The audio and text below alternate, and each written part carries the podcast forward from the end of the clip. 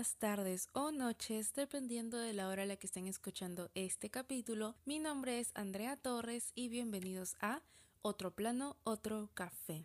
¿Qué tal chicos? ¿Cómo están? ¿Cómo han pasado su semana? ¿Cómo han estado? Si no me equivoco, esta semana ha sido de preentregas, ya preparándonos para los parciales, así que supongo que han estado demasiado estresados. Yo recuerdo que estas épocas eran las más estresantes de todo el ciclo, la parte de las preentregas del parcial y también del final. Siento que estas semanas eran muy decisivas al momento de, de saber tu nota, ¿no? Si te iba bien en la preentrega, era muy probable que también te vaya bien en el parcial habían casos muy específicos donde a una persona, por ejemplo, le iba mal en la preentrega y de la nada no sé cómo terminaban los primeros puestos para el parcial. Y al revés, también habían personas que tenían notas muy buenas y creo que se confiaban y cuando llegaban al parcial ya llegaban con una nota muy baja, pero eran casos muy específicos. Usualmente las notas de las preentregas eran las que ya quedaban también para el parcial. Y bueno, no sé, ya me contarán qué tal, cómo han estado su semana. Yo les cuento que he estado un poco bajoneada. Si les mencioné brevemente en una historia que subí porque les quería enseñar algunas compras que había hecho, pero sí he estado un poco bajoneada, la verdad. Nada grave, a veces tengo estos, estos bajones emocionales donde simplemente no tengo ganas de hacer nada y es por eso que quizá tampoco he estado subiendo muchas historias a Instagram. He intentado seguir con el contenido porque no quiero fallar, no quiero volver a dejar mi cuenta en blanco, así como lo hice al inicio de año cuando estaba muy ocupada con el tema del hospedaje. No quiero volver a hacerlo y es por eso que he estado intentando ser muy constante con el contenido de Instagram, también con TikTok. Estoy usando esta estrategia donde grabo varios videos en un día y ya los voy soltando, los voy publicando durante la semana y eso me ha estado ayudando estos días que he estado sin ganas de, de subir nada, sin ganas de mostrar mi cara más que nada en cámara. Pero bueno, es por eso que no he estado subiendo muchas historias, ¿no? No les he estado compartiendo mucho, no les he estado hablando mucho porque simplemente no tenía energías y tampoco quería fingir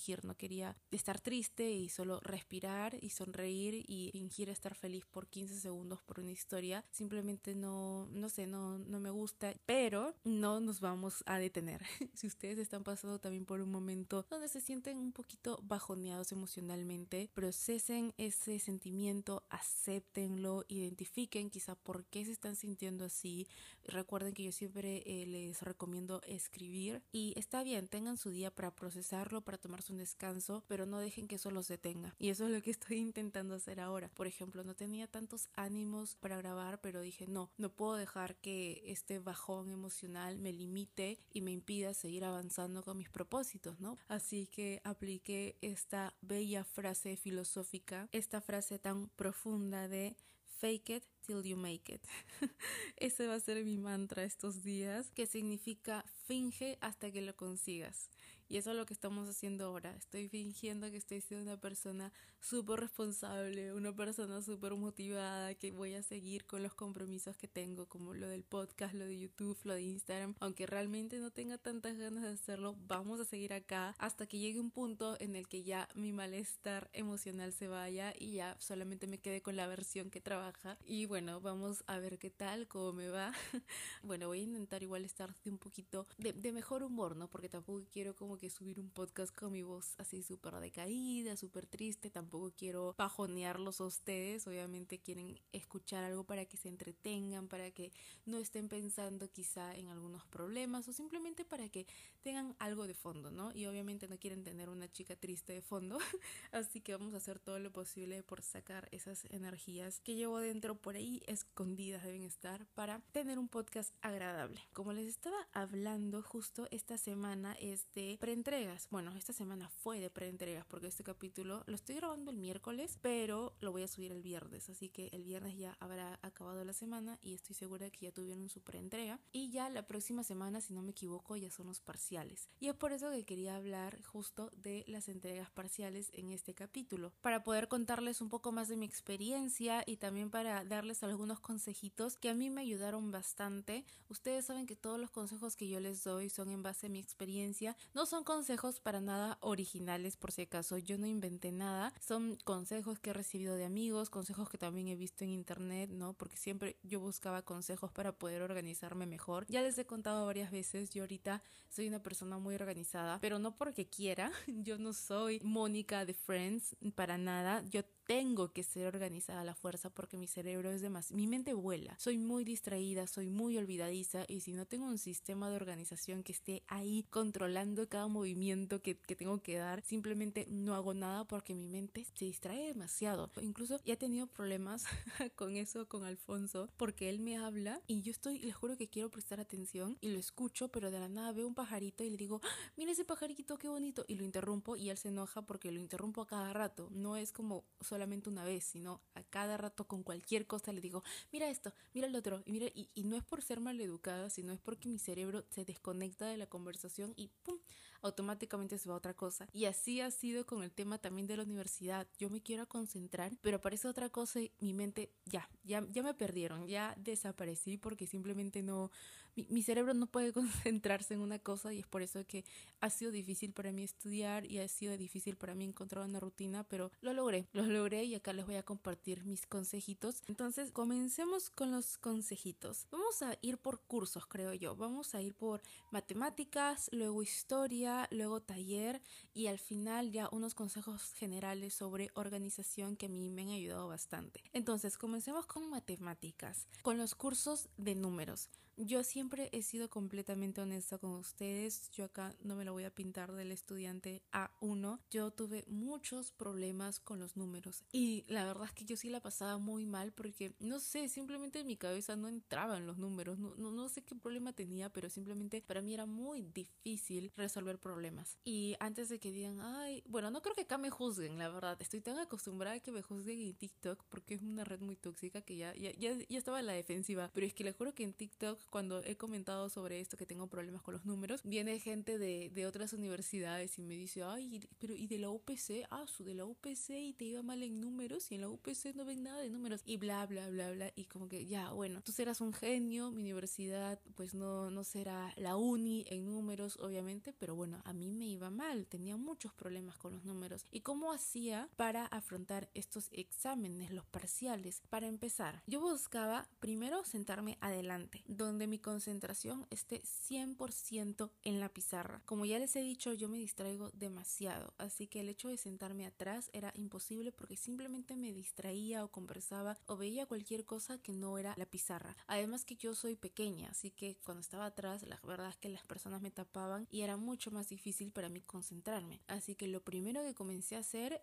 fue comenzar a sentarme adelante, en la primera fila al centro, ahí me sentaba y me daba cuenta de la diferencia de cuando me sentaba delante justo al centro y cuando me sentaba atrás. Procesaba y entendía mejor las clases en donde yo me sentaba delante porque como les digo, mi concentración estaba 100% al frente en la pizarra y podía resolver mejor los problemas y podía entender mejor y la verdad es que sí me ayudó bastante el simple hecho de cambiarme de lugar. Luego, otra cosa que deben hacer y es importantísimo en estos cursos de números es practicar, porque no importa que tanto entiendas la clase, si no practicas después esos problemas, esa agilidad que tienes en ese momento que has entendido todo, se va a ir. Perdí agilidad y simplemente me atrasaba bastante porque era como volver a empezar de cero, volver a, a otra vez entender cómo se resolvía ese problema. En cambio, cuando practicaba después de haber terminado la clase, me daba cuenta que resolvía mucho mejor los problemas y ya no se me olvidaba. Y bueno, yo lo que hacía era aprovechar los huecos para hacer esto. O a veces, si la clase terminaba antes y tenía 10, 15 minutos antes de que empiece mi otra clase, aprovechaba esos minutos para practicar y así ya no me olvidaba tan fácilmente cómo resolver un problema. Así que también les recomiendo hacer eso. No necesitan una hora de sesión intensa para practicar algunos ejercicios, con que le dediquen 10, 15 minutos después de haber arribado la clase, o bueno, todos los días yo les recomendaría 10 minutos, no es absolutamente nada si realmente se organizan, practiquen y van a ver de que va a ser mucho más sencillo tener esa agilidad para resolver los problemas. Luego, no siempre entendía bien las clases porque no siempre me sentaba delante y al centro, o a veces simplemente estaba de amanecida y me quedaba dormida en clase hace y bueno, no siempre prestaba atención. ¿Y qué hacía en estos casos donde simplemente no había entendido la clase? Hablaba con mis amigos. Tuve la suerte de tener dos amigas que justo estudiamos juntas en el colegio y eran personas, bueno, son personas chanconas,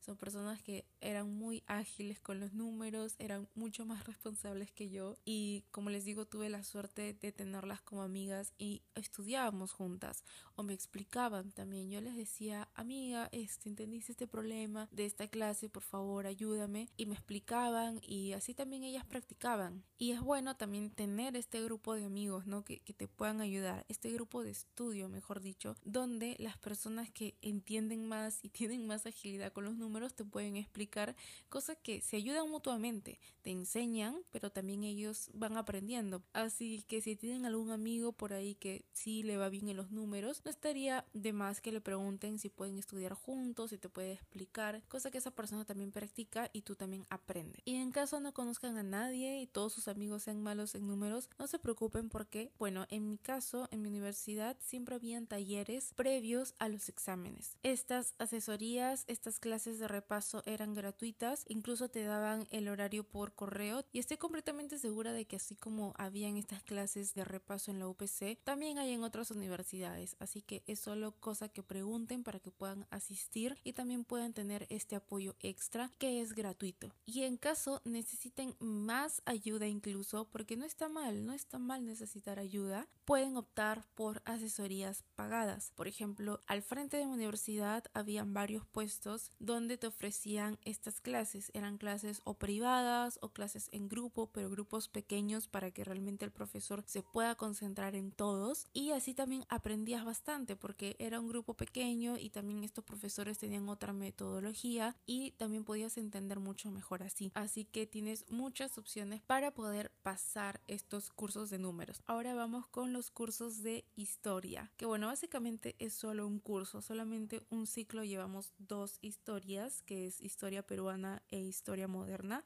pero bueno, para esos cursos yo lo que hacía era tener estas tarjetas, hay unas tarjetas literarias, no recuerdo el nombre exacto, creo que son fichas literarias, no sé si se acuerdan que nos pedían en la clase de literatura, eran estas tarjetitas pequeñas donde ahí hablaba sobre los libros, ¿no? Algo así me acuerdo que, que veía en literatura, ya, yo usaba esas fichas literarias. ¿Y cómo las usaba? Voy a intentar describir de la mejor forma posible, pero en la publicación que les hice con consejos para sus parciales, ahí sí pueden ver cómo yo organizaba esa tarjeta, porque pues es una imagen, lo pueden ver bien. Pero bueno, yo lo que hacía con estas tarjetas era en la parte de adelante donde están las líneas para escribir. Primero colocaba en la parte de arriba el título y el título era el nombre del edificio del cual pues voy a hablar en esa tarjetita. Por ejemplo, Torre de Babel, ¿no? Y luego comienzo con los datos que sé que siempre me preguntan en los exámenes. La ubicación, la civilización y definición. En definición iban estas características del edificio que me piden que, que diga en los exámenes. Por ejemplo, la Torre de Babel era simétrico, escalonado, macizo y así, ¿no? Estas características cortas, concisas, que sean fáciles de memorizar y ya en el examen me podía explayar un poco más, pero acá yo colocaba las palabras fijas. Y lo que hacía era en la parte de atrás o al costadito, si es que había espacio, colocar las imágenes. Colocaba una vista del edificio, por ejemplo, en este caso la Torre de Babel, y también colocaba la planta del edificio, porque en historia lo que nos piden también identificar son las plantas. Te pueden colocar ya sea la imagen de la fachada y tú tienes que identificar qué edificio es y pues escribir todas sus características, o te puede venir una imagen de la planta de ese edificio y ya sea la fachada o la planta, tú tienes que saber identificar qué edificio es. Así que es por eso que en estas fichas literarias yo colocaba ambas imágenes para saber cómo se ve ese edificio desde diferentes puntos de vista. Y bueno, era muy sencillo tener estas fichas porque era algo pequeño algo conciso y algo gráfico, porque atrás tenía las imágenes y me ayudaba bastante. E incluso yo organizaba estas fichas, por ejemplo, por épocas, ¿no? A una ficha, a una época le colocaba un color y todos los edificios de esa época tenían ese color. Luego cuando cambiaba de época tenía otro color y era mucho más divertido, mucho más entretenido, la verdad, estudiar así. Yo soy una persona muy visual, ya, ya se habrán dado cuenta con lo que me distraigo mucho. Así que yo tengo que buscar la forma de que lo que estoy viendo ahorita me llame la atención y disfrute verlo. Así que para historia yo les recomiendo mucho las fichas. Puede ser mucho trabajo, lo entiendo, porque el hecho de estar pasando información a cada ficha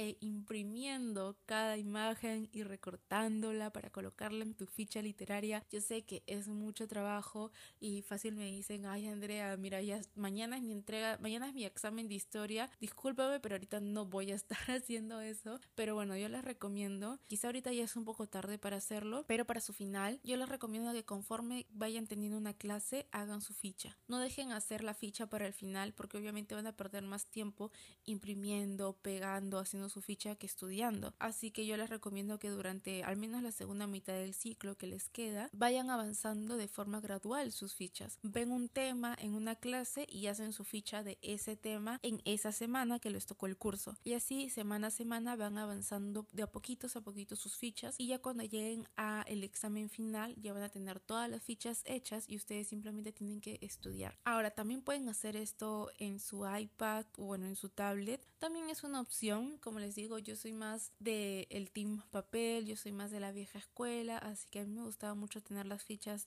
en físico, pero bueno, ahora hay que aprovechar que también tenemos tecnología y es mucho más fácil hacer estas fichas también en digital. Lo pueden hacer en cualquier programa. No quiero que piensen que tienen que hacerlo a la fuerza con sus fichas literarias y tienen que comprar todo un paquete, tienen que estar escribiendo, no. Y nada, inténtenlo porque van a ver que esta forma de estudiar mucho más visual va a ser mucho más entretenida y va a captar más rápido su atención.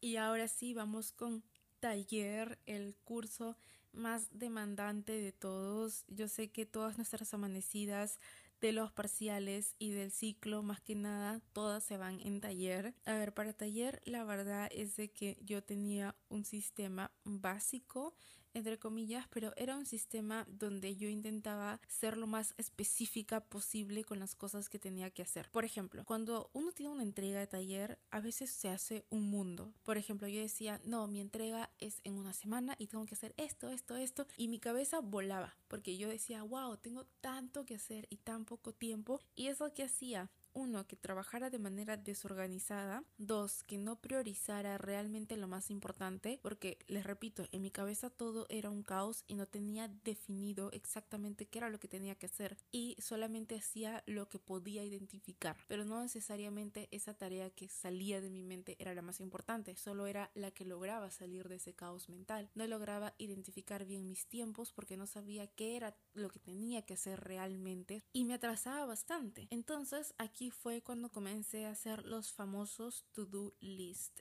Lo sé, es súper básico, seguro estaban esperando que les dé un consejo mucho más pro, pero les explico. No era un to-do list básico. No mezclaba todos los trabajos que tenía que hacer en una sola hoja, porque para mí eso era igual de caótico y desorganizado que lo que tenía en mi mente. Entonces, ¿qué era lo que hacía? Primero, sí hacía esa lista. Sí hacía esa lista donde sacaba todo en mi cabeza. Lo sacaba todo, todo, todo en una hoja. Mezclaba lo que tenía que hacer en la maqueta con lo que tenía que hacer en los planos de detalles. Todo en una lista. Pero no me quedaba ahí. Porque como les digo, eso todavía para mí era caótico. Pero al menos era un caos que yo podía ver. Entonces, una vez que ya podía ver realmente lo que tenía que hacer en físico, ya comenzaba a organizar esas tareas por grupos. Por ejemplo, lo organizaba por maqueta, lo organizaba por planos y lo organizaba por panel. Pero eso no era el único grupo que hacía, sino esos grupos tenían otros grupos.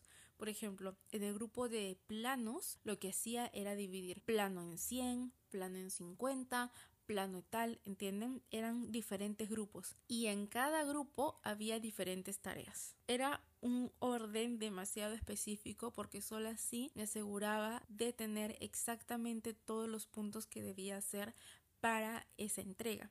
Y así no se me pasaba nada. Entonces yo tenía ahí mi lista, ¿no? Tenía mi grupo de planos. Plano de estacionamiento, ok, tengo que hacer este plano de estacionamiento, pero ¿qué cosas tengo que hacer específicamente? Y ahí tenía mi lista, ¿no? Eh, valorar mejor las líneas, colocar el mobiliario, colocar el área de cada ambiente y ya ahí podía identificar exactamente qué tenía que hacer y ya iba marcando conforme iba avanzando y así me aseguraba de realmente tener todo listo. Y así también veía qué tanto tenía que hacer y cuánto tiempo me iba a tomar. Y también podía ver qué era lo más importante, ¿no? Y bueno, les recomiendo mucho hacer eso, ser muy específicos al momento de organizarse, así que espero de verdad que se haya entendido bien lo que quise decir, pero igual saben que eh, les voy a compartir la publicación donde ahí les explico. Y también tengo un video de YouTube, lo voy a dejar por acá anclado, este, bueno, lo van a poder ver las personas que están escuchando este capítulo por YouTube. Y en ese video también les regalé unos organizadores para que lo puedan descargar gratuitos obviamente para que ustedes también puedan organizarse de forma mensual, semanal y diaria. Quizá ahorita no les sirva mucho el mensual, pero igual pueden descargar la versión semanal y la versión diaria para que puedan pues organizarse esta semana. Así que vayan, busquen ese video de YouTube. Y por último, casi me olvido con el tema de la organización. Más que organización, lo que yo les puedo recomendar, que es algo que me ayuda bastante a concentrarme, es ir a diferentes lugares a estudiar. A la biblioteca, a una cafetería. El hecho de estar cambiando de espacios de trabajo me ayudaba bastante a no saturarme. Porque si me la pasaba todos los días frente a un monitor en mi casa, en mi cuarto, en mi escritorio, llegaba a un punto donde me saturaba. Porque imagínense, si ya de por sí estás viendo un mismo curso, un mismo proyecto por varios días, de por sí ya estás saturado. Y ahora ver ese mismo curso, ese mismo proyecto en el mismo lugar todos los días sentado en tu escritorio, la verdad es que en mi caso ya era demasiado estresante. Así que lo que me ayudaba mucho era ir a otros lugares. No sé, quizás no le encuentren mucho sentido, pero les juro que así funciono yo. Incluso ahorita, ahorita que estoy en Eh, pocas veces he trabajado en mi casa porque me aburro, me saturo. Así que he estado yendo a cafeterías, he estado yendo a espacios de coworking con un amigo, porque así funciono yo, no sé. Así que les puedo dejar ese consejito, espero les ayude, espero les sirva. Y recuerden también tomarse sus descansos. Yo sé que parece imposible tomar descansos justo en esta semana que es la más caótica, la más estresante, pero si ya llega un punto en el que ustedes están bloqueados y ya no pueden encontrar la solución para taller, por ejemplo, eh, créanme que quedándose dos, tres, cuatro horas frente al monitor sin hacer nada no los va a ayudar. Creo que es mucho más productivo en lugar de quedarse dos, tres horas frente a una pantalla, desconectarse al menos una hora y salir. Y recuerden también que el hecho de desconectarte no significa solo hacerlo físicamente, no significa que tú apagues tu computadora y salgas, pero en tu mente sigas preocupado por ese curso porque de nada va a servir. Lo que tienes que hacer es desconectarte física y mentalmente de ese proyecto para que realmente puedas descansar y realmente te pueda llegar la inspiración después. Así que si tienes mucho caos en tu cabeza, escribe escribe o graba un audio que luego puedes borrar, escribe en papel, escribe en digital, lo que mejor se te acomode, pero escribe. Vas a ver cómo todo ese caos mental pasa de tu cabeza a un papel y vas a estar ahí realmente desconectado de todo ese estrés que te ha provocado taller y vas a poder descansar. Una hora de descanso es mucho más productivo que tres horas frente a una pantalla sin hacer nada. Y bueno, con eso ya terminamos el capítulo de hoy. Espero de verdad de todo corazón que les ayude. Espero que ahorita no sé si me estén escuchando en alguna amanecida o mientras están avanzando taller. Muchos me han dicho que me escuchan mientras avanzan taller, así que espero de verdad haberlos acompañado un ratito. Espero que vayan bien, vayan avanzando. Si ahorita no encuentran una solución, tranquilos, ya la van a encontrar. Mucha suerte chicos, mucho ánimo para esta semana. Les mando todas las vibras positivas y no se desanimen por el resultado de los parciales. Tienen toda la mitad del ciclo para poder levantar esa nota. Ustedes pueden, ustedes son capaces. Les deseo mucha suerte otra vez y ya nos estamos viendo la próxima semana con un capítulo nuevo. Recuerden que me pueden seguir en Instagram. Mi usuario es andrea.c.torres. Esa es mi cuenta de arquitectura. Ya nos estamos viendo por allá, por Instagram y por acá ya nos estamos en un próximo capítulo o video de YouTube. Adiós.